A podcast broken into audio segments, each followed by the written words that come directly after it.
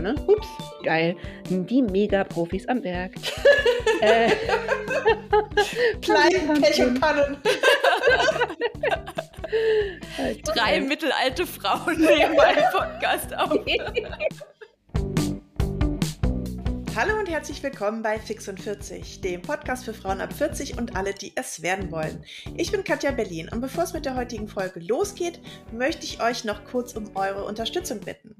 Abonniert unseren Podcast, gebt Bewertungen ab, empfehlt uns weiter und wenn ihr noch ein bisschen Geld für gute Inhalte übrig habt, wir freuen uns total, wenn ihr uns bei Steady unterstützt. Den Link dazu findet ihr auf www.fix40.de unter Mitgliedschaft und da könnt ihr euch auch für unseren Newsletter eintragen. Ähm, wenn ihr Mitglied bei Steady seid, dann bekommt ihr jeden Monat eine exklusive Folge von uns zu hören. Es lohnt sich also. Und auch die heutige Folge, hallo, ich bin Gunda Windmüller im Übrigen, lohnt sich sehr, denn wir haben eine Frau zu Gast, auf die wir uns schon total lange gefreut haben. Und zwar so doll, dass uns dann natürlich während der Aufnahme ein kleines Malheur passiert ist. Wir haben so nach Minute 20, glaube ich, war es ungefähr, gemerkt, dass die Aufnahmespur unserer Gästin nicht mehr funktionierte.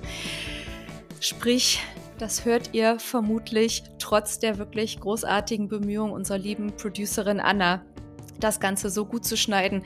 Wir haben nämlich bange 24 Stunden nach der Aufnahme noch ähm, geharrt und gebankt, ähm, weil wir nicht wussten, ob wir die ersten 20 Minuten überhaupt retten können. Es hat dann letzten Endes geklappt, aber wie gesagt, vielleicht mit einem kleinen ähm, akustischen Schluck auf zwischendrin. Ich hoffe, ihr seht uns das nach und ich bin mir eigentlich sogar sicher, dass ihr uns das nachseht, weil die Gästin wirklich so großartig war.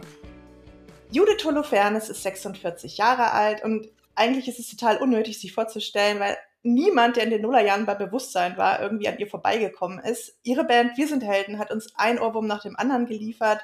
Seit dem Ende der Band ist Judith immer noch Musikerin, sie ist Podcasterin und sie ist Autorin. Künstlerin, würde ich sagen.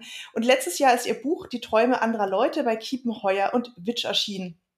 Judith war so lieb und hat mir ein Exemplar zugeschickt. Und als ich das gelesen habe, dachte ich zwei Sachen. Erstens, wow, wie gut das ist. Und zweitens, was sie da beschreibt, passt so perfekt zu unserem Podcast. Darüber müssen wir mit ihr reden.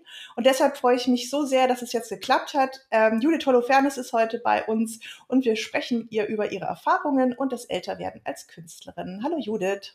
Hallo. Judith, ich schließe direkt an mit unseren Standardfragen. Die erste davon lautet, mhm. was machen die 40er besser als die 30er?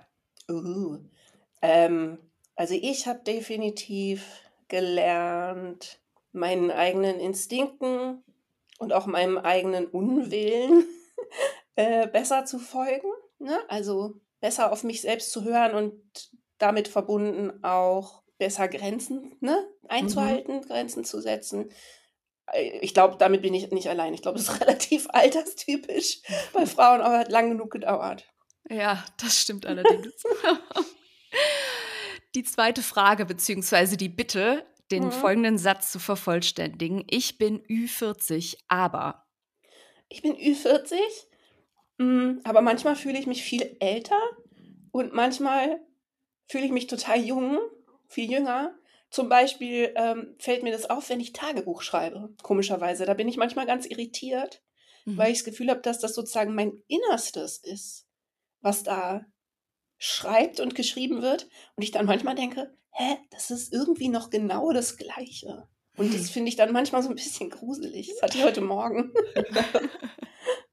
dann hat dein Innerstes ein eigenes Alter sozusagen.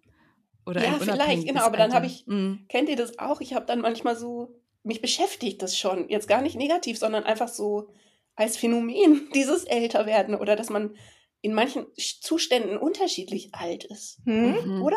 Dass ich dann denke, ja. okay, jetzt fühle ich mich eigentlich noch irgendwie genauso wie mit Anfang 20.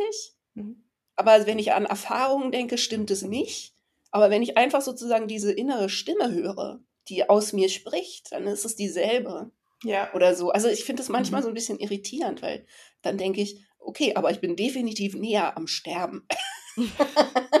also ich bin irgendwie deutlich älter, aber irgendwie auch nicht. ich kenne das auch, diese Alterslosigkeit. Also das hat auch manchmal also klar, Erfahrungen prägen ein, ne? aber irgendwie das Alter als solches, als Zahl, ist ja für den inneren Prozess eigentlich ein bisschen, ja, unwichtig. Genau, also ich glaube, es gibt natürlich irgendwie Korrelationen, einfach dadurch, dass man für bestimmte Lernprozesse eben Zeit braucht und es dann irgendwie wahrscheinlicher ist, dass man mit Mitte 40 bestimmte Lebenserfahrungen gemacht hat. Und ich fühle mich zum Beispiel auch Frauen in meinem Alter natürlich total verbunden und irgendwie auch verbundener als viel jüngeren Frauen oder so, ne? Mhm. Genau, und auf der anderen Seite gibt es so das, wo das irgendwie gar nicht zählt und alles nicht passiert ist. Ist ja spannend. Okay, bevor wir jetzt schon so richtig ins Gespräch gehen, äh, cutte ich da jetzt noch mit der letzten Frage rein, unsere ja. Standardfrage. Aber die passt eigentlich ganz gut dazu, ne? Ja, das, das stimmt, das stimmt. Judith, warst du letzte Woche eher erwachsen oder eher nicht so erwachsen? Ah, die passt doch bombig, die Frage.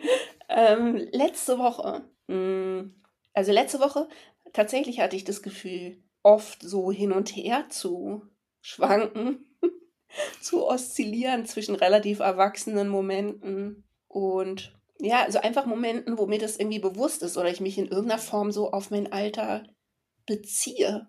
Also es geht euch bestimmt auch so, oder? Dass man so, mir geht es immer öfter so, dass ich irgendwas mache oder zum Beispiel was lerne und dann so denke, ah, ich kann es überhaupt nicht so richtig fassen, aber dass ich sozusagen so das, was ich gerade gelernt habe, in irgendeiner Form subtil auf mein Alter beziehe. Ich kann gar nicht sagen, in welcher Form, aber es ist so, jetzt lerne ich Spanisch und oder aber ich bin aber 46.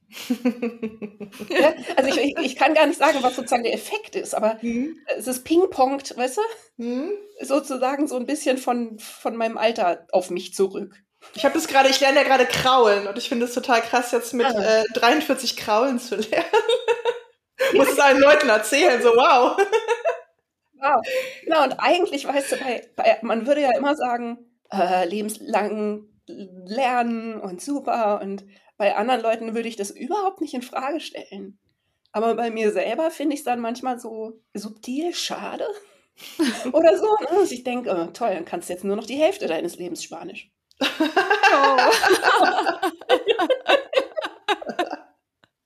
Aber eigentlich, eigentlich doof. Eigentlich möchte ich mit 80 äh, dann Koreanisch lernen. Stimmt, und, und wir wissen ja auch noch nicht, ob sich das Leben nicht vielleicht sogar verlängert, indem man Spanisch spricht. Das ja eh, ne? Also eigentlich. Verdichtet oder ja, so. und ähm, verdichtet bestimmt. Und es ist ja tatsächlich auch für die Hirnalterung ganz gut, genau mhm. in unserem Alter jetzt mal eben noch eine neue Sprache zu lernen. Mhm. Stimmt. Ja, aber da darf man sich nicht irgendwie so unter Druck setzen lassen, jetzt auch noch vom Alter, ne? Dass ähm, mhm. das einen irgendwie Grenzen setzt. Ja. Wo es eigentlich gar also, keine Grenzen geben sollte, ja. Ich habe zum Beispiel eure Folge gehört, die ich sehr schön fand, über das Reisen und über das Alleinereisen. Hm? Mhm. Und ähm, weil mich das auch total beschäftigt und ich äh, irgendwie, je älter ich werde, umso stärker wird mein Reisedrang. Mhm. Ich glaube, das ist bei anderen Leuten andersrum. Aber irgendwie so viel ich in meinem Leben schon erlebt habe, ich habe das Gefühl, noch nicht genug gereist zu sein.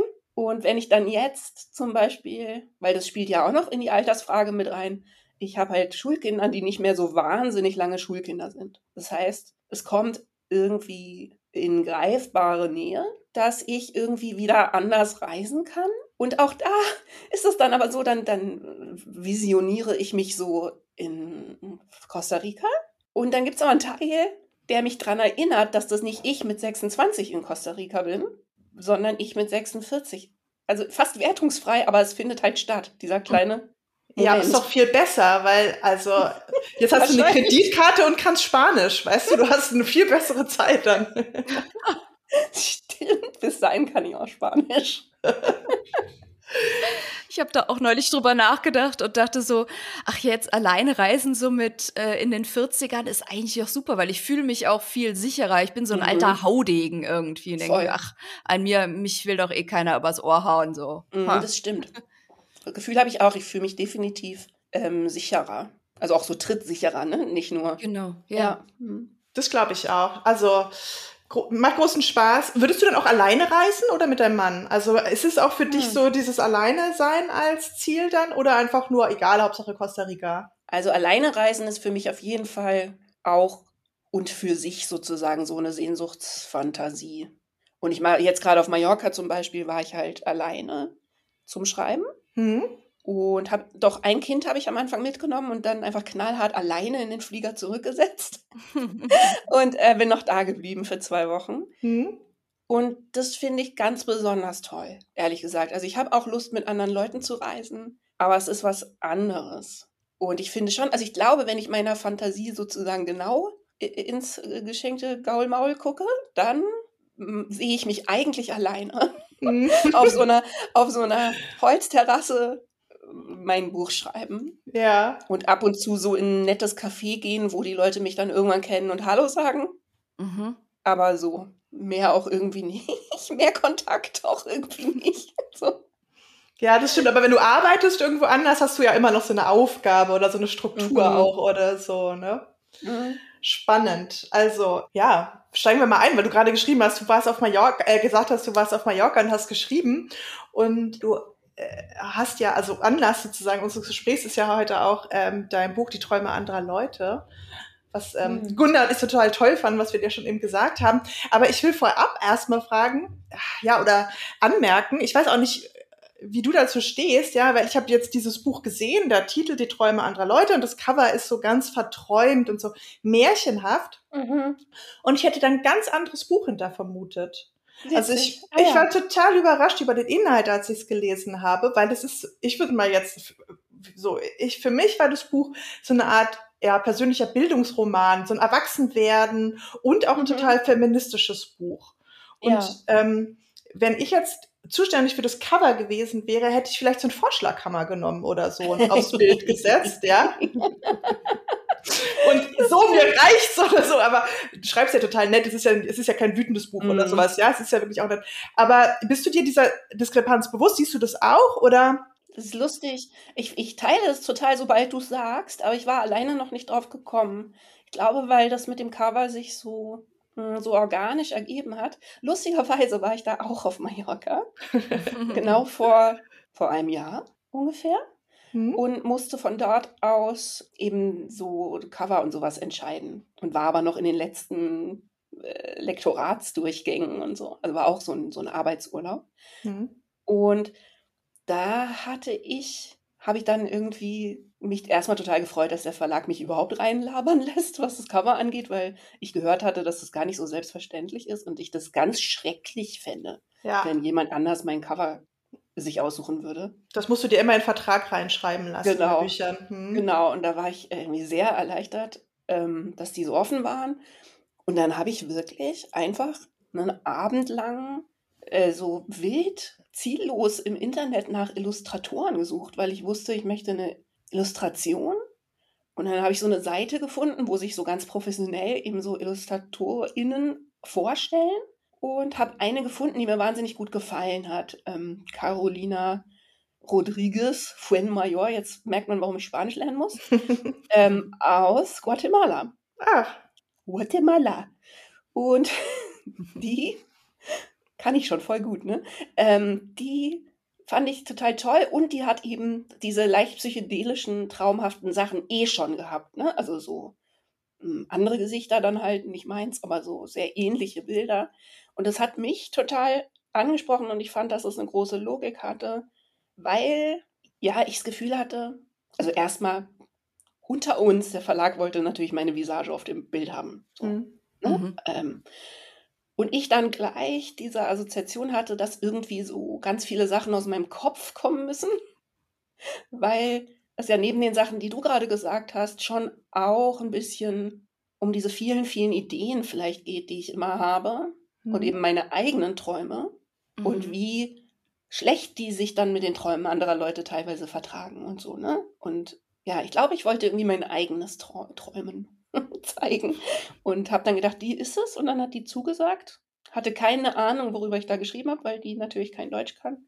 Mhm. Dann habe ich sie ein bisschen erklärt. Und dann hat sie das da gemalt. Ich verstehe es auch beim, also jetzt, wo ich den, den Inhalt des Buches kenne, verstehe ich das auch und kann es total gut nachvollziehen. Aber mhm. also für mich war es wirklich überraschend. Ich hatte ähm, vorher schon ein paar Kritiken gelesen, die ja auch alle total gut waren und so. Deswegen mhm. so ein mhm. bisschen wusste ich, aber als ich dann in diesem Buch angefangen habe zu lesen, dachte ich, wow, ich hätte was ganz anderes erwartet. Also es ist noch viel besser. Ein trojanisches Pferd. Ja, das habe ich genau, das habe ich mich nämlich gefragt, wenn du das so vermarktest als ein, so eine, ja, das ist jetzt die selbstbestimmte Unabhängigkeitserklärung von einer mittelalten Künstlerin, dann hätten ganz ja. viele gesagt, oh nee, bitte nicht, ja. ja. Und du schmuggelst es so rein und denkst so, ja. Vielleicht. Also ehrlich gesagt, ich fand das irgendwie auch einfach schön. Ja, ja vielleicht auch mhm. eine Kitschnase. Also es ist ja leicht kitschig. Mhm. Und ich fand es irgendwie auch schön. Das ist es, das ist es. Ich wollte es ja auch nicht malig machen. Ich wollte nur. Nein, ich, ich finde es interessant, weil ich ehrlich gesagt natürlich jetzt auch äh, total verfrüht schon über das Cover für mein nächstes Buch, was wahrscheinlich in drei Jahren fertig ist oder so, nachdenke. Also spielerisch. Aber äh, guter Hinweis. nee, vielleicht war das auch, vielleicht war das echt der bessere Weg, glaube ich. Aber so ist es mit Büchern. Das ist ja tatsächlich, ist es ja auch ein bisschen wie bei Songtexten, denke ich mal, oder Gedichten oder so. Alle, alle haben ja so ein bisschen ihre eigene Interpretation. Du, du gibst diesen ja. Text ab und du schickst ihn in die Welt und dann machen die Leute ihr eigenes Ding damit, ja. Total, und, ja. Ähm, also für alle jetzt mal, ich versuche jetzt mal dieses Buch zusammenzufassen, für alle, die das jetzt noch nicht gelesen haben, äh, holt es bitte nach, es ist wirklich sehr schön. Die Träume anderer Leute fängt da an, wo ich gedacht habe, da hören so Hollywood-Filme eigentlich nämlich immer auf, so ja. auf dem Gipfel des vermeintlichen Erfolgs. Ja, wir sind Helden. Deine ähm, Band hat also aufgelöst, nicht aber in Ruhe in Ruhestand gegangen. Also findet irgendwie eine Art von Ende. Ähm, mhm. Du bringst danach zwei Soloalben raus und bist weiterhin auch so ja in diesem Musikbusiness drin, wo du eigentlich aber so ein bisschen raus wolltest und das ist das beginnt so ein sagen wir mal, so ein zäher Kampf um deine künstlerische Selbstbestimmung. Ja. ja. Die Verkaufszahlen genügen dem Musiklabel nicht. Du steckst da immer irgendwie in Konflikten zwischen deinen eigenen kreativen Wünschen und den Ansprüchen des, des Business. Du hast gesundheitliche Probleme. Du ähm, bist Mutter zweier Kinder, was du ja eben auch schon gesagt hast. Du wirst dann da auch in so eine Schublade gesteckt. Und irgendwie beschreibst du halt diesen Weg, es sind mehrere Jahre, wie du in irgendeiner unbefriedigenden Situation steckst und dich dann mit so einem Befreiungsschlag am Ende losmachst, dich von diesem Musikbusiness löst und den gleichen Weg wählst wie wir bei unserem Podcast, Crowdfunding. Ja. Wir sind ja, ja, bei Steady, du bist bei Patreon. Erstmal, erstmal herzlichen Glückwunsch zu diesem ja. Buch und dann aber auch zu diesem Weg, den du für dich gefunden hast. Ja, danke schön. Äh, euch auch herzlichen Glückwunsch. ich finde das tatsächlich einfach immer noch anhaltend total toll. Also ich bin da so gerne und ich habe da so einen Spaß. Ähm, ich habe auch jetzt noch mal anders das Gefühl, da richtig angekommen zu sein. Es ist ganz ist super interessant, weil jetzt natürlich Leute dazukommen bei Patreon, die das Buch gelesen haben, die deswegen dazukommen, ne? Mhm. wo ich dann mhm. weiß, dass die sozusagen eine ganz andere Geschichte im engeren Sinne mhm. mit mir haben. Äh, das ist irgendwie total, es ist total interessant. Also dann denke ich, uh, jetzt sind die hier und wissen all das. also irgendwie ist das sehr schön. Hast du nicht mehr das Gefühl, du musst jetzt irgendwie alte Wir sind Heldenfans bedienen, sondern das ja. sind jetzt die Judith Holofernes Autorenfans und ja, oder zumindest wissen die um die ganzen vielen Facetten ne, mhm. davon, mhm. was daran toll ist und was schwierig ist. Und also ich fühle mich tatsächlich einfach irgendwie gesehen oder so. Ne? Mhm. Hatte ich auch vorher schon, weil äh, Patreon und wahrscheinlich Steady auch automatisch einfach ein bisschen so ein Filter sind und so die etwas grobschlächtigeren Naturen, glaube ich, draußen halten. Irgendwie, ne? Also, mhm. weil es ja eine gewisse Art von Verbindung mit dem, was du machst, einfach voraussetzt. Ja. Ne, da kommt halt keiner zufällig vorbei und pinkelt dir ans Bein. Ja. So wie im Rest des Internets. so, ne? Nur nette. Nur nette, nur, nur nette, nette. Leute, die es irgendwie ernst mit dir meinen. Ja. Einfach total nett. Und das ist jetzt irgendwie nochmal dadurch verstärkt, weißt du, dass ich jetzt weiß, es sind natürlich relativ viele Leute dazugekommen seit dem Buch. Und irgendwie ein ganz kleines bisschen empfinde ich auch mehr Druck. Ne? Also, dass ich denke, uh, jetzt muss das hier aber auch echt Spaß machen. aber ich, ich habe das Gefühl, es bewährt sich. Also dadurch, dass ich jetzt, ich habe jetzt, glaube ich, nochmal so ein bisschen einen neuen Groove gefunden, dass ich ähm, noch mehr und vielleicht auch so selbstbewusster oder so über meinen Prozess spreche. Mhm. Also, dass ich es wirklich so ein bisschen eher wie so eine Art Kreativitätsworkshop angehe, obwohl leider die, finde ich, Austausch-Tools noch so ein bisschen ausbaufähig sind. Mhm. Ähm, ne? Also Workshop klingt jetzt so sehr wechselseitig, aber ich mache halt so, stelle so Videos hoch, wo ich irgendwas erkläre, was ich gerade gelernt habe oder so, ne? Im mhm. Schreiben. Mhm. Und irgendwie habe ich das Gefühl, da nochmal so neu gerade mein, mein Ding zu finden. Hilft dir eigentlich so ein bisschen Druck beim kreativen Arbeiten oder nicht? Also ich brauche ich brauch hm. Deadlines, muss ich leider zugeben. Ich glaube, ich brauche keinen okay. wow. externen Druck, hm. was aber jetzt nicht heißt, dass ich nicht ohne Druck funktioniere, sondern ich glaube, ich mache mir den selber. Ja, ja. Ne, also ich glaube, da ist ja, irgendwie ja. so genug Druck drauf, dass es mich eher, dass ich eher unter zu viel Druck komme, wenn von außen noch welcher kommt. Ah ja, das mhm. verstehe ich. Mhm. Ja, und ich meine, darum geht es ja auch so ein bisschen in dem Buch. Ne? Also ich finde, du beschreibst da total schön, wie du durch, ja, so habe ich es so hab gelesen, wie, wie, du durch Grenzen zu Freiheit kommen kannst. Also das mhm. ist dieser Prozess und ich glaube, der ist typisch, ich würde mal sagen, für Frauen. Ich kenne ihn auf jeden Fall von mir auch. Mhm. Dass wir erst so, vielleicht so bis Mitte 30 herausfinden, was kann ich denn eigentlich? Ja, ja mhm. und dann so ab Mitte 30, okay, was kann ich nicht? Also im, Sinne von, ja. was mag ich nicht, was tut mir nicht gut, wo sind meine Grenzen? Und ja, absolut. Mhm. Das finde ich, beschreibst du wunderschön in diesem Buch. Und da wollte ich dich fragen, hast du den Eindruck, dieser Weg geht irgendwann zu Ende? Bist du an dem Ende oder ist es ein Prozess, mhm. der nie richtig aufhört? Was ist da deine Meinung? Das ist lustig, weil das schließt natürlich total da an, wie wir angefangen haben. Ne? Also, dass man, glaube ich, also oder ich auf jeden Fall eben jetzt mit Mitte 40 oft so Momente habe, wo ich mich das frage, wo ich irgendwelche Wachstumsprozesse bei mir bemerke ne? Hm? und dann aber irgendwie nicht mehr wie früher so dieses Gefühl habe, und irgendwann bin ich dann wirklich erwachsen, so, ne? Sondern dann manchmal denke, äh, also wann, wenn nicht jetzt irgendwie. Ja. Und dann eben, ich weiß nicht, also ich habe das Gefühl, ich hatte bisher eher so ein Narrativ im Kopf, so, so ein Entwicklungsnarrativ oder so, ne, für mich. Mhm. Dass ich immer schlauer werde. Und ich immer weiter. Mhm. Ja, mhm. genau. Ich entwickle mich immer weiter und irgendwann bin ich dann irgendwie durch mit dem Scheiß. So. Und das fange ich an, immer öfter in Frage zu stellen. also ich habe auch immer öfter so Momente, wo ich denke, vielleicht ist auch einfach mal gut mit manchen Sachen.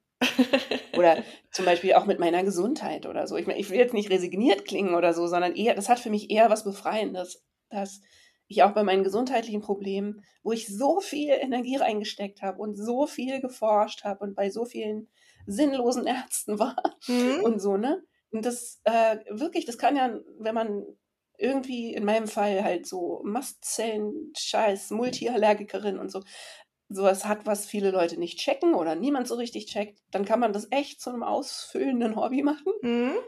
Und ich habe jetzt immer öfter so ein Gefühl von, oh, dann bleibt es halt so. Mhm. Ist auch manchmal, manchmal ist es auch deprimierend, ne? weil ich irgendwie denke, mhm. okay, jetzt habe ich immer noch nicht geklärt, auf was ich eigentlich wirklich allergisch bin und ob das irgendwann mal aufhört. Und dazu kriege ich jetzt Aua im Knie und in der Schulter. ne, weil ich früher einfach immer dachte, eben in diesem Wachstumsnarrativ sozusagen, dass das dann irgendwann äh, gelöst ist oder so. Ne? Und es klingt jetzt wirklich total resigniert. Also das sagen wir mal, ist ein bisschen die resigniertere Seite davon. Aber es gibt auch so eine ganz hoffnungsvolle dass ich irgendwie denke, vielleicht ist es auch einfach okay. Ich habe halt bei auf manchen, von manchen Sachen habe ich irgendwie eine besonders große Kelle abgekriegt. Mhm. Ne? Und in manchen Sachen habe ich sehr Glück gehabt im Leben und äh, in der jetzt irgendwie nicht so. Kann auch so bleiben. Zur Not. Lieber nicht. Aber ich, ich finde ja auch, dass es, also Resignation ist ja sozusagen so ein bisschen der etwas negativere Blick ähm, mhm. auf, auf so eine Entwicklung. Aber das kann ja auch was total Befreiendes und Aufatmendes mhm. haben, zu sagen, was Katja vorhin angesprochen hat. Ne? Man mhm. äh, lebt so durchs Leben und äh, merkt die Dinge, die man kann und die man nicht kann. Und dann beißt man sich mhm, irgendwie genau. so an den Dingen fest, die man nicht kann und denkt, ach, das muss ich aber jetzt noch meistern in diesem genau. Leben oder so. Ja. Und da einfach zu sagen, also nicht, nicht die so negative, das kann ich nicht so gut. Das mhm. ist ja auch mhm. was sehr Befreiendes, zu sagen, oh, ich kann halt nicht so gut, keine Ahnung, in Gruppen arbeiten, was auch immer ja. es sein mag. Dafür kann ich aber eben was anderes sehr gut. Das hat ja auch alles irgendwie eine mhm. Entsprechung vielleicht. Also nicht so im Sinne von, alles ist dual Total. und binär, aber ja. ne, das bedeutet ja auch, wenn man es nicht kann, dass man was anderes kann und dass man darauf den ja. Blick lenkt. Genau, dass man das annimmt, ne? Dass man, ja. Und ich finde oft, dass sozusagen das anzunehmen, dass man irgendwas nicht besonders gut kann, ähm, bei mir dann nicht unbedingt den Effekt hat, dass ich mir da keine Mühe mehr gebe. Ja. Also, weil äh, das habe ich manchmal so mit meinem Mann, dass er dann denkt, ja, aber man soll sich, sich dann da auch nicht so reinfallen lassen. So, ne? Mhm. Dass man sagt, das ist halt eine Schwäche von mir oder so. Ja. Und ähm, ich tick aber überhaupt nicht so. Ich mhm. kann dann eher sagen, Haushalt überfordert mich oder streng sein. oder aber es gibt, also so, ich kenne mich einfach inzwischen sehr genau. Ne? Und dann weiß ich eben, okay, das ist nun wirklich nicht meine Stärke. Und das wissend kann ich dann aber, und das ist wahrscheinlich auch eine Altersfrage, weil früher hätte ich solche Gebiete dann gemieden, so, ne? Mhm. Weil man das, glaube ich, wenn man jünger ist, sehr unangenehm findet. Oder ich zumindest es sehr unangenehm fand, sozusagen in meinen schwächsten Schwächen gesehen zu werden oder so. Und jetzt inzwischen dann denke, wissend, dass ich das nicht gut kann, kann ich mir jetzt mal so viel Mühe geben, wie geht. Ja. Und dann muss es aber nicht, ne? Also ich werde nie so wie der und der das können, aber mal gucken, was so geht. Aber das ist ja auch ressourcenschonend, ne? Wenn du mhm. weißt, okay, das gibt halt Kämpfe, die kann ich nur verlieren. Ja. Also. Haushalt. Ja. da ja. gucke ich halt, was geht und ich kenne die Grenzen, ja, ja und ich gehe einfach nicht mehr drüber, weil das für mich mhm. eigentlich nur irgendwie Energie kostet. Und ja. ich konnte das auch, ich bin auch Allergikerin, ich konnte das total gut ah. nachvollziehen, mhm. übrigens mit deinem, äh, mit diesem, sagen wir mal, Grenzen des Körpers anzuerkennen. Ja. Ich habe jeden Winter seit ein paar Jahren eine chronische Nebenhöhlenentzündung Ach, mit allen möglichen top. Sachen. Ja, da habe ich tatsächlich und inzwischen ein paar Tipps. Aber die stehen, glaube ich, auch schon in dem Buch tatsächlich. da habe ich ja sogar irgendwann aufgelistet, was ich alles habe. Ja, ja, und da habe ich mich wiedererkannt. Ich hatte einmal, als es anfing, hatte ich, glaube ich, acht Stunden am Tag versucht, auf alle möglichen Sachen und Weisen dies loszuwerden. Oh, und dann zwei Winter mhm. später habe ich gesagt, so ist es. Und dann gibt es halt Tage, da kann ich nicht viel, da bin ich schlapp und mhm. ja, so. Also diese Chroni ich hatte die chronischen Nebenhöhlengeschichten auch Jahre, Jahre, Jahre lang. Und inzwischen ist es wenigstens auf so eine Art äh, aushaltbaren Dauerschnupfen hm. äh, runtergezüchtet. ähm, was schon angenehmer ist, weil diese Sinusitis, das ist ja wirklich was, was hm. stark äh, Lebensqualität hm. ähm, einschränkt. Da kannst du mich gerne nochmal anrufen. ja, alles austauschen. Ich habe ein Luftreinigungsgerät. Das, hat, das war ein bisschen der Gamechanger für mich. Ja, also, weil es Hausstauballergie ist. Hm. Ah, okay. Mhm, genau, die haben wir auch. Wobei ich dann immer kämpfen muss, die laufen lassen zu dürfen, weil die alle anderen ungemütlich finden und so. Aber, ähm, aber tatsächlich eine Sache, die ich eben, und das hat auch mit dem 40-Sein zu tun, 46 sein, diese Mallorca-Ausflüge. Und ja. ich bin jetzt gar nicht so ein krasser Mallorca-Fan und so, ne? Sondern es war jetzt ein bisschen Zufall, weil ich nicht länger weg konnte und der Hund mit musste und so, ne? Und die scheiß Ferien so kurz sind, dass man nicht mit dem Zug irgendwo hinfahren kann. Aber das ist tatsächlich auch sowas, dass ich, als ich jünger war, immer mit so einem gewissen Hochmut mir selber gegenüber irgendwie gesagt hätte, ach, immer diese Leute, die so über Jahreszeiten jammern und eigentlich muss man, müssen alle nur mehr meditieren und ähm, hier kommt alles auf die Einstellung an und so, ne? Und es ist alles innen. Das, also das mit der Akzeptanz ist ja eine Sache, aber es ist halt dann immer die Frage, worauf sich die bezieht, die Akzeptanz. Ne? Ob man sagt, das bleibt jetzt immer so. Und bei mir ist es zum Beispiel so, dass ich aber jetzt beschlossen habe zu akzeptieren, dass der Berliner Winter einfach eine Nummer zu krass für mich ist. Ja. Und dass ich wirklich ähm, sozusagen die Grenzen meiner körperlichen Disposition irgendwie anerkenne und fünf Monate Winter einfach, wenn es nicht sein muss, für mich eine Nummer zu harsch sind, weil ich halt im Winter immer krank bin. Mhm. Wirklich, also so, ne? Einfach sehr, sehr viel krank bin. Mm. Und dass ich deswegen jetzt beschlossen habe, den Winter doller abzukürzen. Also wenn jetzt zum Beispiel meine Kinder nicht mehr zu Hause wohnen, einfach woanders zu überwintern. Obwohl ich früher eben immer gesagt hätte, ähm, da muss man einfach nur besser draufkommen. So, ne? Also ich ja, push, push, push. Ja, oder genau, muss man alles, kann man alles wegmeditieren und dann muss man nur ganz einverstanden sein und dann äh, so, ne? Da, und ich das auch schöner fände, wenn ich einfach einverstanden sein könnte. Und aber glaube ich halt jetzt eben mit fortschreitendem Alter dann irgendwann gedacht habe, ja, aber ehrlich gesagt, es gibt schon unterschiedliche körperliche Voraussetzungen, die einen für unterschiedlich harsche Klimata unterschiedlich geeignet machen. So. Hm. Auf jeden Fall Grenzen anerkennen. Also das ist ein total wichtiger Prozess Ähm, ja. Was ich mich gefragt habe, ähm, wenn wir jetzt über diesen Reifeprozess und das Älterwerden und so weiter sprechen, mhm. meinst du, dein Erfolg, dein Riesenerfolg, muss ich sagen, in den mhm. 20ern hat dich eher schnell erwachsen werden lassen? Oder findest du, oder meinst du, er hat gewisse Entwicklungen eher verzögert oder beides? Mhm. Das ist interessant, weil ich das relativ oft mit Pola, also mit meinem Mann bespreche, der ja da überall dabei war, ne? weil er bei mhm. Wir sind Helden Schlagzeug gespielt hat. Und ich glaube, dass man sozusagen mit so einem großen Erfolg, großen frühen Erfolg, irgendwie so ein bisschen ungewichtig erwachsen wird. Ne? Also, dass man in manchen Aspekten dann sehr schnell erwachsen wird und zum Beispiel, ja, weiß ich nicht, es war dann plötzlich mein Beruf, ganz tief über irgendwelche Sachen nachzudenken und irgendwelche schlauen Lieder darüber zu schreiben. So, ne? ähm, da wird man ja auch irgendwie dann zum Beispiel sehr erwachsen. Auf der anderen Seite ist man die ganze Zeit unterwegs in der Welt und es ist immer jemand dabei, der einem den Koffer hinterher trägt. Also ich hatte nicht jemanden, der meinen Koffer trägt, aber ich hatte halt jemanden, der merkt, wenn ich meinen Koffer im Hotel vergessen habe. Ähm, was öfter mal vorgekommen ist. Oder irgendwas im Backstage vergessen habe. So, ne? Also man hat irgendwie Leute, die so sich kümmern, deren Beruf das ist, weil man ja eben auf diesen Abend und auf das Konzert fokussiert ist einen so irgendwie so ein bisschen abzupuffern. Also das kann man auch falsch verstehen, so, ne? Es ist einfach ein relativ raues Leben trotzdem, dieses Tourleben. Ne? Es ist jetzt überhaupt nicht gepampert oder so. Aber es hat was ganz Angenehmes und Schönes von so ähm, Selbstläufer, Autopilot.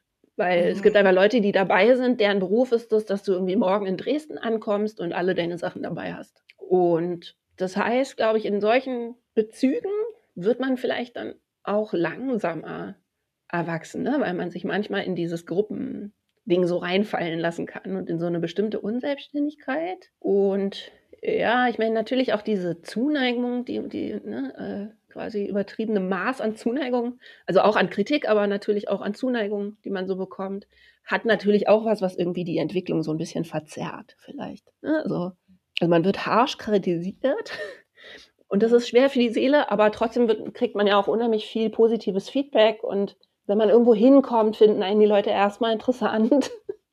ne? Wenn man irgendwie auf eine Party kommt, was auch sehr unangenehm ist irgendwie, ne? aber ist man irgendwie erstmal im Mittelpunkt. Und äh, ich glaube schon, dass dieser Sonderstatus, ich wollte das ganz lange nicht einsehen, weil mir das irgendwie peinlich ist, ne? aber dass es schon ein bisschen was Entwicklungsverzögerndes auch hat. Ich finde, das ist eine, äh, äh das ist interessant, weil was du gerade beschreibst, denn es wird einem oder es, es wurde dir dann auch sehr viel früher als den meisten anderen Menschen sozusagen zugehört.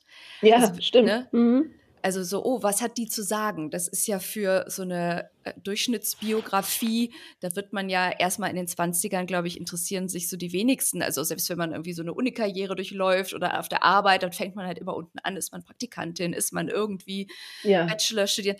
Aber so, nee, man ist sofort, wird einem so zugehört. Das ist ja, also Stimmt, ich stelle ja. mir das ist ja auch was Besonderes, weil so ein ja, Katalysator für, ja, kann ja für alles mögliche ein Katalysator sein. genau. Ich glaube, es werde ich wahrscheinlich auch noch ein paar Jahrzehnte auseinanderklamüsern, so, ne, mhm. was das alles gemacht hat. Ich glaube, das kann man dann auch, wenn man 60 oder 70 ist, wahrscheinlich nochmal mit einem anderen Abstand mhm. irgendwie einordnen. Aber ja. das ist, was ich so ein bisschen meinte mit dieser Unwucht. Also ich glaube, man wird in manchen Aspekten dann sehr schnell erwachsen. Und zum Beispiel ich, ich war ein relativ kopfloses Kind, so, ne? Ich war nicht selbstständig.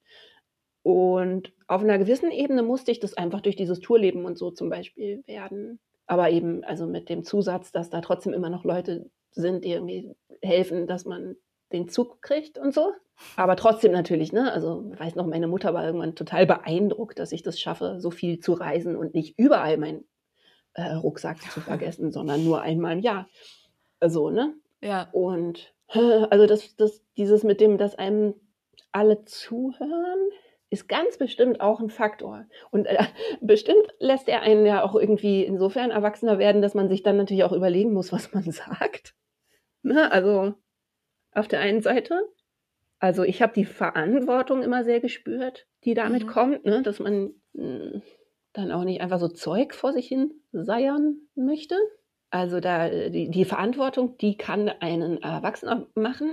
Und auf der anderen Seite, ja, ist natürlich alles, was das Ego irgendwie aufbläst, ob man es möchte oder nicht und ob man sich dessen bewusst ist oder nicht. So, ne? Ups, geil. Die Mega-Profis am Werk. äh, Pleiten, Pech und Pannen. Drei mittelalte Frauen nehmen einen Podcast auf. Podcast. Ich bin schon froh, dass ich den, den ersten Teil nicht verbamselt habe. Genau, also Ego-Vergrößerung ähm, ist bestimmt was, was eine Entwicklung eher auch in manchen Bereichen dann zurückwirft. Mhm. Und dass einen einfach alle irgendwie immer mögen, ja, und jede Idee, die einem einfällt. Also, das stimmt nicht. Also, Leute mögen einen dann auch sehr inbrünstig nicht und die Leute nimmt man sich unheimlich zu Herzen.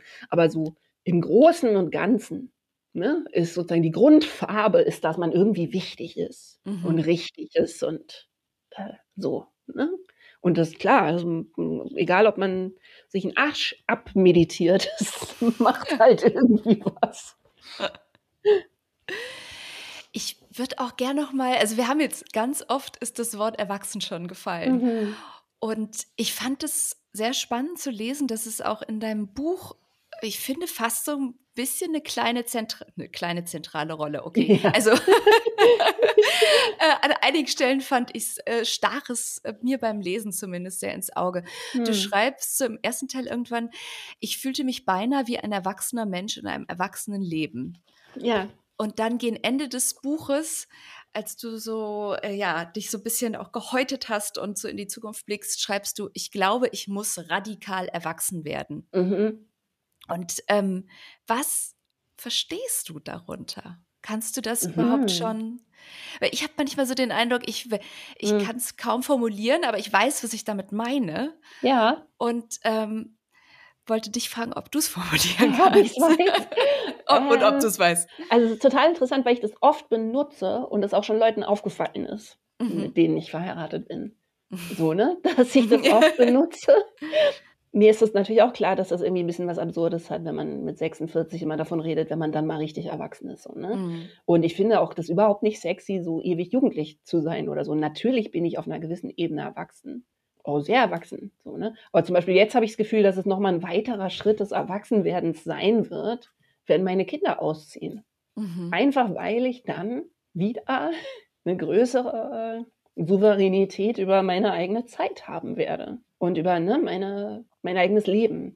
Und ich das Gefühl habe, dass das zum Beispiel einfach hundertprozentig nochmal eine, ein Übergang sein wird in eine andere Form von Erwachsenenleben, weil irgendwie Erwachsenenleben mit Kindern ist eine sehr spezielle Art von Erwachsenenleben, die auch sozusagen, wo ja dann dein Leben trotzdem nicht nach deinen speziellen Erwachsenenregeln funktioniert, sondern ja zum großen Teil wieder nach Kinderregeln mhm. und so und auch kindgerecht ist und nicht unbedingt erwachsenengerecht. Deswegen empfinde ich das so, ne? dass ich jetzt manchmal sage, ah, und wenn ich dann richtig erwachsen bin, dann haue ich halt zum Beispiel im Winter hier ab. Was wahrscheinlich jetzt nicht besonders erwachsen klingt, sondern mega infantil. ähm, also, um die Frage zu beantworten, ich habe das Gefühl, erwachsen zu sein hat äh, viel damit zu tun, sich selbst gut zu kennen, was wir vorhin besprochen haben, mhm. ähm, seine Schwächen auch gut zu kennen, seine, die, die dunklen Ecken irgendwie gut ausgeleuchtet zu haben ne? und äh, allen Facetten seiner Persönlichkeit irgendwie auch ins Gesicht gesehen zu haben, ins Gesicht sehen zu können und damit im Großen und Ganzen irgendwie einverstanden sein zu können. Ähm, also so in sich selbst ganz gut zu Hause zu sein, mit sich selbst gut befreundet zu sein und aber tatsächlich eben auch vielleicht so eine gewisse Souveränität. Ne? Also Souveränität jetzt im Sinne von nicht, dass man Sachen souverän macht, sondern dass man souverän seines eigenen Lebens ist und das empfinde ich eben äh, mit einer Familie, das klingt jetzt so negativ, aber ich glaube, es ist einfach ein Fakt, dass es sehr eingeschränkt ist und mhm. dass irgendwie so ein bestimmter, also das danach in meinem Kopf fühlt sich für mich nochmal sehr viel erwachsener an, weil dann bin ich nicht mehr so jung und dumm wie davor, aber auch nicht mehr so fremdgesteuert wie jetzt vielleicht. Ja, also es hat viel mit, mit ähm, Selbstwirksamkeit, glaube ich, zu tun. Vielleicht auch ein Stück Eigenverantwortung? Ja, total. Mhm. Ja, genau, sag du doch mal, wenn du, du meintest ja auch, du weißt quasi, was es für dich bedeutet. Ja, also manchmal ähm, ist es ja nur so mit, wenn man nicht weiß, was man möchte. Also ich weiß, wenn ich sehe, dann weiß ich, ob ich es möchte. Ne? Ja. So fühlt sich das Erwachsenwerden für mich an. Und ich habe, also jetzt, als ich dein Buch gelesen habe, habe ich da viel drüber nachgedacht und ähm, dachte tatsächlich, dass es so eine also ich empfinde das Erwachsenwerden tatsächlich auch ein bisschen ähnlich, wie du das eben so beschrieben hast. Also ich weiß nicht, ob ich da jetzt so die äh, die Bilder äh, richtig deute, die du evoziert hast, aber das mhm. ist, es geht ja immer eine Art von Schritt weiter. Also wenn man sozusagen, ich meine das jetzt auch gar nicht so teleologisch, ne, es mhm. geht immer weiter, es wird immer besser oder so, sondern irgendwie treten wir immer in eine neue Sphäre ein durchs Älterwerden. Ja, ne? ja genau. Und die ist ganz unbewertet jetzt, aber es ist irgendwie ja. eine neue Sphäre, in der man sich Weiter dann auch wieder Raum zurechtfinden Raum. muss. Oder? Ja, es ist immer ja. ein neuer Raum, so. Ja. Und sich in dem Raum wieder zurechtzufinden, eben mhm. eigenverantwortlich. Ja ja, ich glaube, das ist es, ähm, mhm. was, was, ich da für mich, glaube ich, so an den Versuch einer Definition wagen würde. Mhm. Ja, und genau, vielleicht, was du auch meintest, noch mit der Eigenverantwortung, dass man, glaube ich, je älter man wird, auch irgendwann sozusagen aufhört. Ich habe mich da lange gewehrt, so, ne, weil ich auch lange Zeit mich so überfordert gefühlt habe und teilweise sehr unglücklich war mit, äh, ne, so fremdgesteuert zu sein und so. Aber dass man sich dann halt irgendwie immer klarer wird, dass man sich schon sehr viele Sachen auch so ausgesucht hat. so, ne? Und äh, das heißt ja nicht, dass man sie nicht dringend ändern muss. Und dass es auch eine Scheißidee war, sich die so auszusuchen. Aber eben die Verantwortung schon auch zu übernehmen. Ne? Und nicht so. Also mit ja. Nachsicht und so, ne? Nicht, dass man sich dann mhm. dafür, ähm, dafür geißelt oder so. Ja, ich glaube, jetzt habe ich es auch. Ähm, jetzt bin ich noch ein bisschen näher dran, nach dem, was du da gesagt hast. Ich glaube, es ist halt auch so ein bisschen, was sich für mich durch das Älterwerden ähm, durchzieht, ist die Erfahrung, dass ich mich mehr auf mich verlassen kann. Ja. Und das hatte ich so in total. meinen 20ern, da ist man ja, du hast es ja gerade so angedeutet, eher hm. so ein hm. bisschen, nein, die Umstände und die ja. anderen. Oder? Und ja, genau. so zunehmend spüre ich halt, dass das, was man ja vielleicht manchmal als ja, sehr dünnes Eis wahrnimmt, doch trägt. Ja, genau, so. man hat es auch öfter einfach erlebt. Ne? Also genau. Also man, man hat halt öfter erlebt, was man auch verkraften kann. Ja und welche Veränderungen man übersteht und was man dann doch mhm. gestalten kann und so, ne? Also ja, und mit dieser Sicherheit und Souveränität zu agieren. Ja. Ne, ist Absolut, genau. Also ich bin definitiv zum Beispiel auch furchtloser mhm. als früher. Also in anderen Sachen vielleicht auch nicht oder so also in, in manchen ganz konkreten Sachen gar nicht. Zum Beispiel bin ich jetzt plötzlich immer total schüchtern und möchte nicht mehr auftreten. Da war ich früher total furchtlos und so, ne? Aber so, mhm. also zum Beispiel die Offenheit in dem Buch, ne, die jetzt so viel dann immer benannt wird. Und boah, ist ja mutig und so, ne? Mhm. Sich so, äh, so zu zeigen oder so. Das äh, habe ich halt als total befreiend empfunden und vielleicht auch als sehr erwachsen. So, ne? Dass man mhm. auch nicht mehr viel zu verstecken hat. Hm. Oder eben nicht besser aussehen muss, hm. als man sich von innen fühlt oder so. Ne? Also ich finde, es hat was total Entspannendes, wenn man so denkt, ist der Ruf erst ruiniert, lebt sich's völlig ungeniert. weißt du, dass ich so das Gefühl habe, man darf eigentlich alles sehen. Es ist nicht, ich muss nichts irgendwie mehr die besten Teile nach außen drehen oder so irgendwie authentischer vielleicht und irgendwie reflektierter. Und da habe ich halt gedacht, denn du, ähm, du kommst ja aus der Musik. Ja. Ähm, und da habe ich natürlich auch viel drüber nachgedacht, über so die Künstlerin in der Musik, die mhm. dann älter wird, also äh, über 30, wagt über 30 zu werden sozusagen. Ja. Was wagt sie? Ja. Weil da ist es ja im Musikbusiness ist es ja immer noch sehr homogen, also Männerbands, ja, dann auf jeden Fall musst du sehr dünn sein, so diesen Heroinschick. Das gibt und Jugend, ja. was ich gerade gesagt habe, da gibt es irgendwie echt nur mhm. wenige Ausreißer. Wir haben Lizzo, ja. Wir haben natürlich Madonna, die es wagt, immer noch aufzutreten, ja, ja und sie. dafür Wahnsinn auch wirklich angegriffen wird ja. ohne Ende. Ja. Ähm, aber ich frage mich, warum ist es denn eigentlich so? Denn was, was ihr ja gerade so schön alles beschrieben habt, es wird ja alles viel interessanter. Und ich habe dann auch noch gedacht, ähm, zum Beispiel für Punkrock oder so braucht man ja so ein bisschen, oder für so wütig, so Rockmusik oder so braucht man mhm. so ein bisschen Wut. Und ich habe gedacht, wer könnte denn besser eigentlich Songs schreiben, wütende Songs, als ja. so mittelalte Frauen, Mütter am besten noch, oder? Ja, großartig. Oh, das möchte ich gerne. Super, das möchte ich sehr gerne zitieren. ähm, groß, ja, super zutreffender Gedanke. Genau, junge Männer und mittelalte Frauen müssen eigentlich den, äh, den, den junge Männer machen es ja, aber wo sind die genau. mittelalten Frauen? Genau, genau. Das stimmt total, absolut. Ähm, genau, weil ich das Gefühl habe, dass eben so Zugang zu Wut und auch einfach Bestimmtheit und äh, Grenzen und so, ne, ja, was ist, was leider den meisten Frauen oder Frauen unserer Generation, wer weiß, ne? Also vielleicht mhm. sind ja die neuen jungen Frauen, habe ich manchmal den Verdacht, da auch schneller mit oder so, besser mit. Aber wir auf jeden Fall haben halt im Durchschnitt echt lange gebraucht, um Zugang zu Wut und einfach Abgrenzung auch zu finden. Und genau, also nichts ist mehr Punkrock als das auf jeden Fall.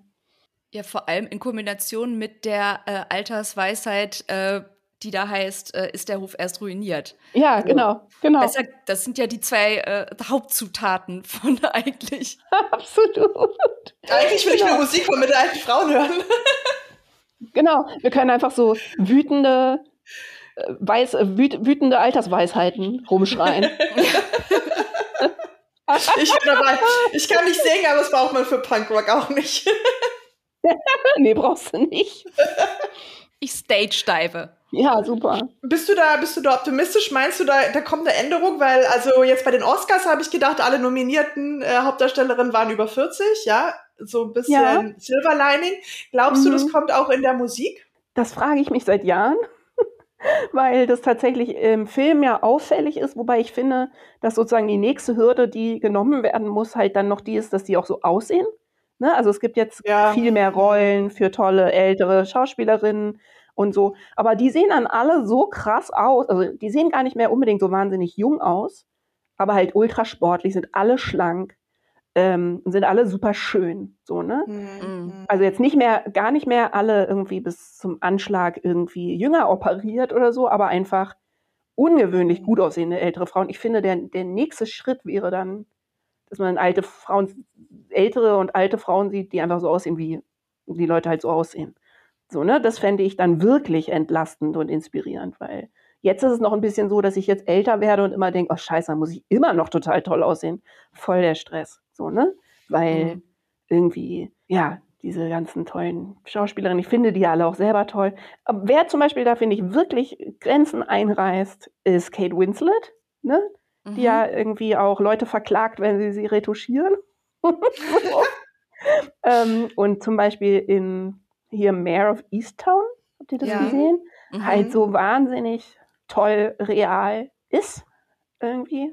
Und das möchte ich gerne bitte noch öfter sehen, weil, also auch in so, in so lustigen Serien mit so Gelächter aus der Dose, möchte ich das, möchte ich, dass dann die saukoole ältere Frau, die es inzwischen gibt, irgendwie, aber halt nicht trotzdem irgendwie so aussieht, als würde sie fünf Stunden am Tag Yoga machen. Ja, das stimmt. Olivia Colman ist auch so ein Fall, die mag ich auch sehr gerne. Ja, die, genau.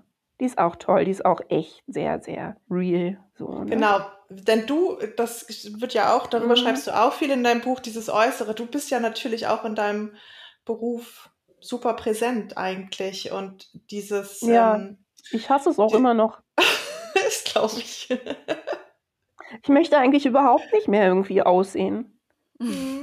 Also das hat gar nichts, das hat gar nichts damit zu tun. Also ich bin dessen so müde. Ich finde mich ja. gar nicht, finde mich eigentlich ganz gut und so, ja, aber ich finde, es spielt eine zu große Rolle in meinem Leben. Da, wie ich, dass ich irgendwie, also nicht wie ich aussehe, sondern dass ich aussehe. Ich kann es gar nicht anders beschreiben, aber es stört mich total. Ich kann es total nachvollziehen. Also ich bin total froh, nicht irgendwie so groß präsent zu sein. Und ich glaube, ich bin auch so, für mich ist es auch so ein Reifeprozess. Ich glaube, mich hat Schönheit mhm. tatsächlich nie so richtig interessiert, aber ich dachte immer, es sei wichtig. Also, weißt du, es wurde, mhm. dir wurde so eine Relevanz gegeben. Mhm. Und jetzt so in meinen 40ern schleift sich das mehr und mehr ab. Und ich ja. ähm, denke so, es interessiert mich jetzt auch einfach nicht mehr so richtig. Und ich fand es auch so schön, mhm. wie du mhm. beschrieben hast, ähm, dass du sagst, du siehst an schlechten Tagen aus wie die verwirrte Lieblingstante von Boy George. Und ich gedacht habe, ja, ich weiß genau, was du meinst. Ich gucke manchmal, wenn ich so spazieren gehe, an mir runter und denke, was hast du dir denn gedacht, Katja, eigentlich? Nix hast du dir ja, das ist, das ist Ich habe ich hab jetzt total lustige Momente, seitdem das Buch draußen ist und das finde ich total schön. ist, dass ich, wenn ich so rausgehe, wie ich halt rausgehe, äh, farbenfroh, ohne Rücksichtnahme auf Kombinationen, ja, dass ich dann wirklich sehe, dass Leute mich anlächeln, wenn ich mit meinem Hund rausgehe morgens und so ein wissendes kleines Grinsen haben, das, weil sie das Buch gelesen haben. Das, ja, das finde ja. ich total schön. Das finde ich ja. wirklich total schön, dass ich so jemand sehe, der denkt so, yeah, Tante von Boy George. Lieblingstante. ja, genau, aber das, genau, dass einem das einfach alles ein bisschen scheißegaler ist und das ja nicht heißt, dass man nicht mehr Lust hat, zum Beispiel auf tolle, auf irgendwelche Kleidung, aber dass es dann vielleicht eher darum geht, wie man sich in der fühlt oder dass man selber die Farbe gerne sieht, wenn man an sich runterguckt. Das geht mir oft so, dass ich mhm. einmal eine Farbe anziehe, die ich selber gerne sehe und nicht wahnsinnig doll Rücksicht darauf nimmt, ob die mir steht oder so, ne, ob, ob das zu der anderen Farbe passt, sondern ich freue mich, wenn ich meinen Ärmel sehe, wenn er in den Kühlschrank greift. So. Ich fand da auch sehr schön den ähm, Gedanken, den du äh, beschrieben hast. Wir verändern unsere Körper nicht, um uns schön zu fühlen, also verändern im Sinne von Schönheitsoperation, pp, ja. sondern um uns in Sicherheit zu bringen. Ja. Und also das resoniert also auch sehr stark mit mir, weil ich, ähm, weil ich eben so dachte, ja, der Blick, den wir uns, also jede Frau, aber natürlich vor allem medial präsente Frauen ja. aussetzen, ist ja ein sehr grausamer Blick. Ja, absolut. Das ist ja nichts anderes. Das ist ja ein böser, mhm. strafender Gott, der da ja. guckt. Und sich vor dem in Sicherheit zu bringen, um endlich mal wieder auch in diesem Körper zu sein ja. und ihn ja, ja. in Ruhe zu bewohnen. Herrje, darum mhm. geht's doch. So. Genau, genau. Und ähm, eben solchen Idealen zu entsprechen, ist, wenn man sich als Frau in der Öffentlichkeit bewegt, im Prinzip die, der einzige Vorschlag, den es gibt, wie man sich in Sicherheit bringen kann. Ne? Mhm. Also es ist sozusagen, wenn man dem allen entspricht, dann macht man sich im Prinzip unangreifbar. Oder das mhm. wird einem zumindest suggeriert. Man kann das natürlich nie, weil in einer boshaften Umgebung ja. äh, so, ne? Also dieser höhnische Chor eben nur auf seinen Einsatz wartet. Das heißt, man, äh, man kann das gar nicht. So, ne? mhm. Aber im Prinzip versucht man eben durch Perfektion sich unangreifbar zu machen. Und nicht, weil man so wahnsinnig eitel ist, sondern weil die Angriffe auch wirklich vernichtend sind. Mhm. So, ne? Und ja, eben, also ich glaube, es ist eine Angst vor im Prinzip öffentlicher Vernichtung. Ja. Äh, die, und eben, glaube ich, jetzt nicht nur äh, prominente Frauen, ne, sondern nee. Irgendwo auf, äh, also natürlich alle. Und der andere Weg ist natürlich in die Scheißdraufigkeit zu gehen und wird halt gesellschaftlich auch sanktioniert. Obwohl, es ist wahrscheinlich diese Skurrilität, da, da kommst du wahrscheinlich am besten raus, oder? Wie Helena ja. Bonham Carter oder so, Stimmt. wo du sagst, die ist so draußen, das ist mhm. irgendwie gut, weil ansonsten hast du entweder Madonna, die versucht, nicht alt auszusehen und es wird wiederum angegriffen. Oder ja. du hast Sarah Jessica Parker, die ja extrem dafür angegriffen wurde, dass man ihr jetzt ihr Alter ansieht. Dass sie also erst, es ging erst los, sie wurde dafür angegriffen, dass sie so toll aussieht, aber alte Hände hat. Fürchterlich. Dass, dass ihre Hände so aussehen wie halt von einer wahnsinnig sportlichen mit 50erin, die äh, super starke Hände hat. Mhm. So. Ja, ja. Also, also auch so ein Kampf, den du nur verlieren kannst. Du kannst wirklich nur verlieren. Wirklich. Außer, außer Lieblingstante von Boy George. Ich glaube, das ist der ja. richtige Weg. Wir müssen halt irgendwelche Tütüs anziehen und irgendwie große Hüte und dann bist du so weg ja. vom Maßstab.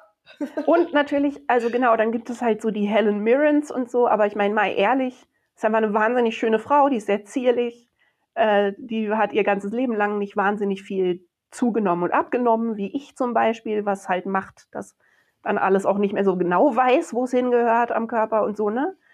Also, das ist jetzt ein bisschen sehr harsch. Ja. Ich, ich, finde mich immer noch total super. Aber ich meine nur, das sind so bestimmte Typen, manche von diesen Schauspielerinnen, die zum Beispiel immer ihr ganzes Leben lang ein ähnliches Gewicht hatten und man weiß ja auch nicht, wie viel Mühe die da reinstecken, so, ne? Mhm.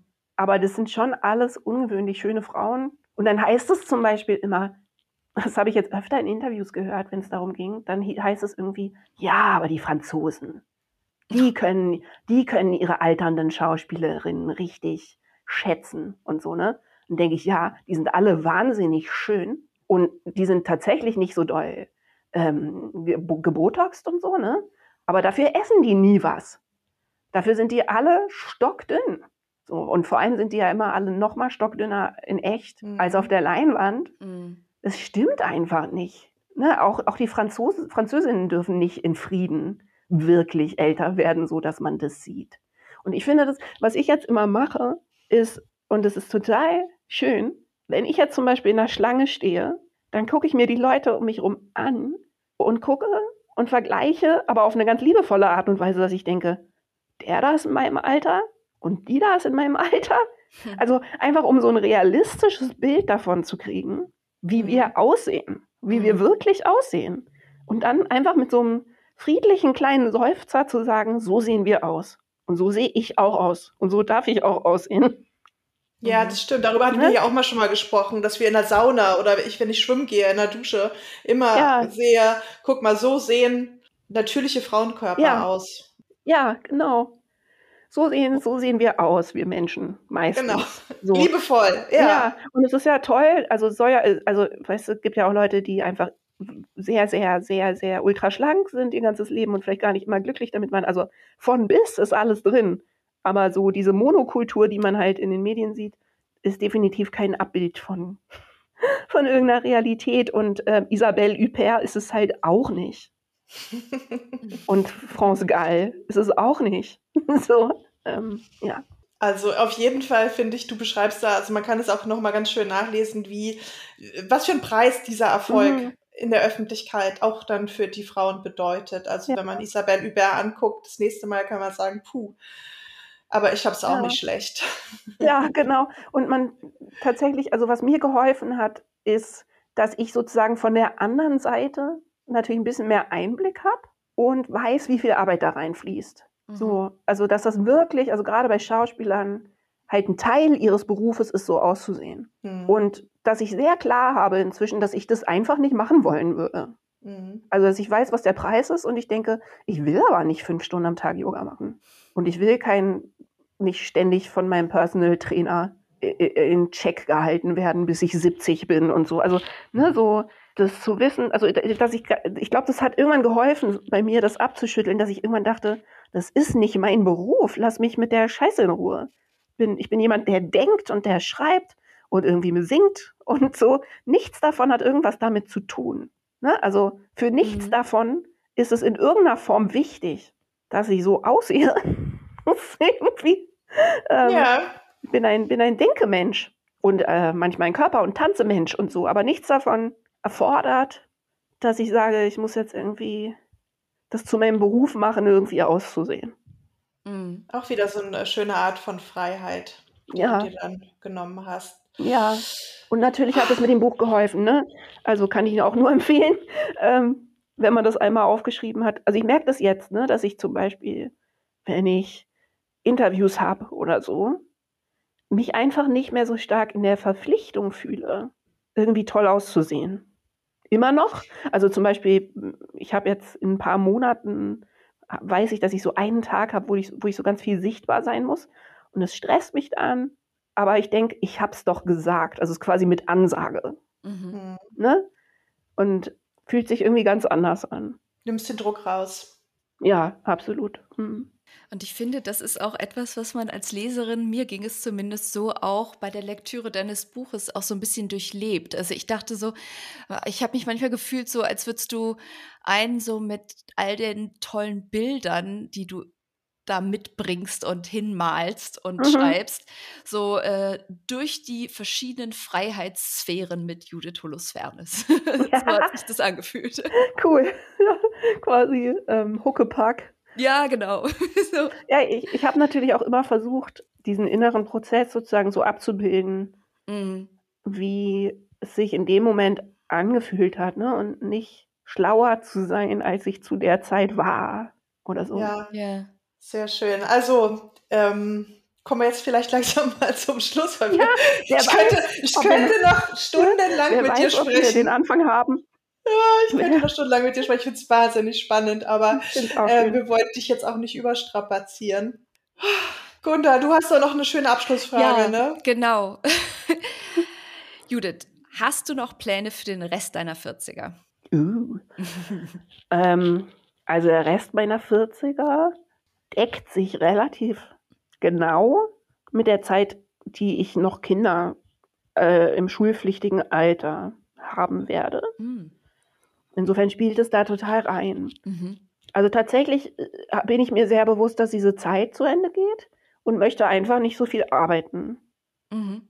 So und möchte, also ich möchte viel kreativ arbeiten, weil mich das auch nicht ganz so strapaziert. Aber ich möchte so auf meine Kräfte aufpassen, dass ich irgendwie für meine Kinder ansprechbar und einigermaßen ausgeruht sein kann, ne? weil mhm. die es ja sehr viel weniger brauchen, aber irgendwie, genau, also möchte ich noch irgendwie voll da sein und zum Beispiel mir für mein nächstes Buch ordentlich Zeit lassen, so dass es dann eventuell zum Beispiel auch erst rauskommt, wenn die schon ausgezogen sind. Also jetzt nicht mit Absicht, so, ne? Aber ja. also ich werde es jetzt nicht herauszögern, aber ich will mir ja Zeit lassen und ich möchte sehr viel netter für mich sein. Und dann sozusagen danach sehe ich aber eigentlich nämlich wieder so ein bisschen eine abenteuerlichere, also wenn meine Gesundheit mitmacht und so, mhm. dann sehe ich nämlich für ab 50 jetzt im Moment eigentlich eher nochmal eine aktivere Phase als jetzt. Mhm. Also ich kann mir vorstellen, dann auch arbeitsmäßig nochmal ganz anders irgendwie wieder Gas zu geben, weil das nicht immer in Konkurrenz steht, zum Beispiel. Mhm. Oder eben zu reisen, wie bescheuert. Ja. Ach. Oder beides zusammen. Ja. Auf, auf Reisen arbeiten. Ernsthaft, das finde ich ja das Attraktivste, ne? Das finde ich ja das Tollste irgendwie. Äh, ich fantasiere dann von so Schriftstellercamps irgendwo, wo es geil ist. oder so. Oder äh, ja, weiß nicht, mein Vorbild ist da dann immer Doris Dörrie, von der ich immer nur mitkriege, dass sie jetzt wieder in Japan ist mhm. und irgendwas macht. Oder das finde ich super. Und ansonsten selbst Vorbild sein. Und ich finde, das hast du mit dem Buch irgendwie gut vorgelegt. Also ähm, mhm. diese Frage, wie geht's weiter nach einer erfolgreichen Karriere, dass mhm. sie dann für einen selbst noch erfolgreicher wird. Also das fand ich total schön beschrieben. Mhm. Und äh, ich habe gedacht, das, das fehlt ja auch so ein bisschen, so eine Erzählungen. Wie kann total. man wie kann man im Mittelalter nochmal das Ruder rumreißen und was ja. völlig Neues für sich basierend auf diesen vorherigen Erfahrungen aufbauen und für sich selbst gestalten und mhm. Grenzen ziehen und ja, das ähm, absolut, ähm, das fehlt total. Also unter anderem habe ich es wirklich deshalb geschrieben, weil ich es selber gesucht habe und nicht gefunden habe. Mhm. Das ist gut. Weil ich es wirklich, ich, ich wollte das einfach lesen und habe wenig gefunden. Jetzt ist es da. Ja. Jetzt ist es da. Ich mhm. ähm, empfehle es allen. Mhm. Ähm, vielen Dank liebe Judith, dass du heute bei uns Gästin warst das und war alles schön. erzählt haben. Das hat mir großen Spaß gemacht. Total. Ja. Hat sehr viel Spaß gemacht. Danke dir, Judith. Und auch ganz lieben Dank an euch fürs Zuhören. Ich hoffe, es hat euch ähm, ähnlich viel Spaß gemacht. Es war ähnlich gewinnbringend für euch wie für uns. Äh, Katja und ich sind auf jeden Fall sehr selig und freuen uns auf die nächste Folge, die wieder eine exklusive sein wird. Also, wenn ihr sie hören wollt, geht fix auf www.fixund40.de und schließt eine Steady-Mitgliedschaft ab. Da freuen wir uns noch mehr. Und jetzt aber Tschüss. Von mir, Gunda Windmüller und von. Von mir auch natürlich. Tschüss, Dankeschön fürs Zuhören. Bis zum nächsten Mal. Macht's gut. Tschüss.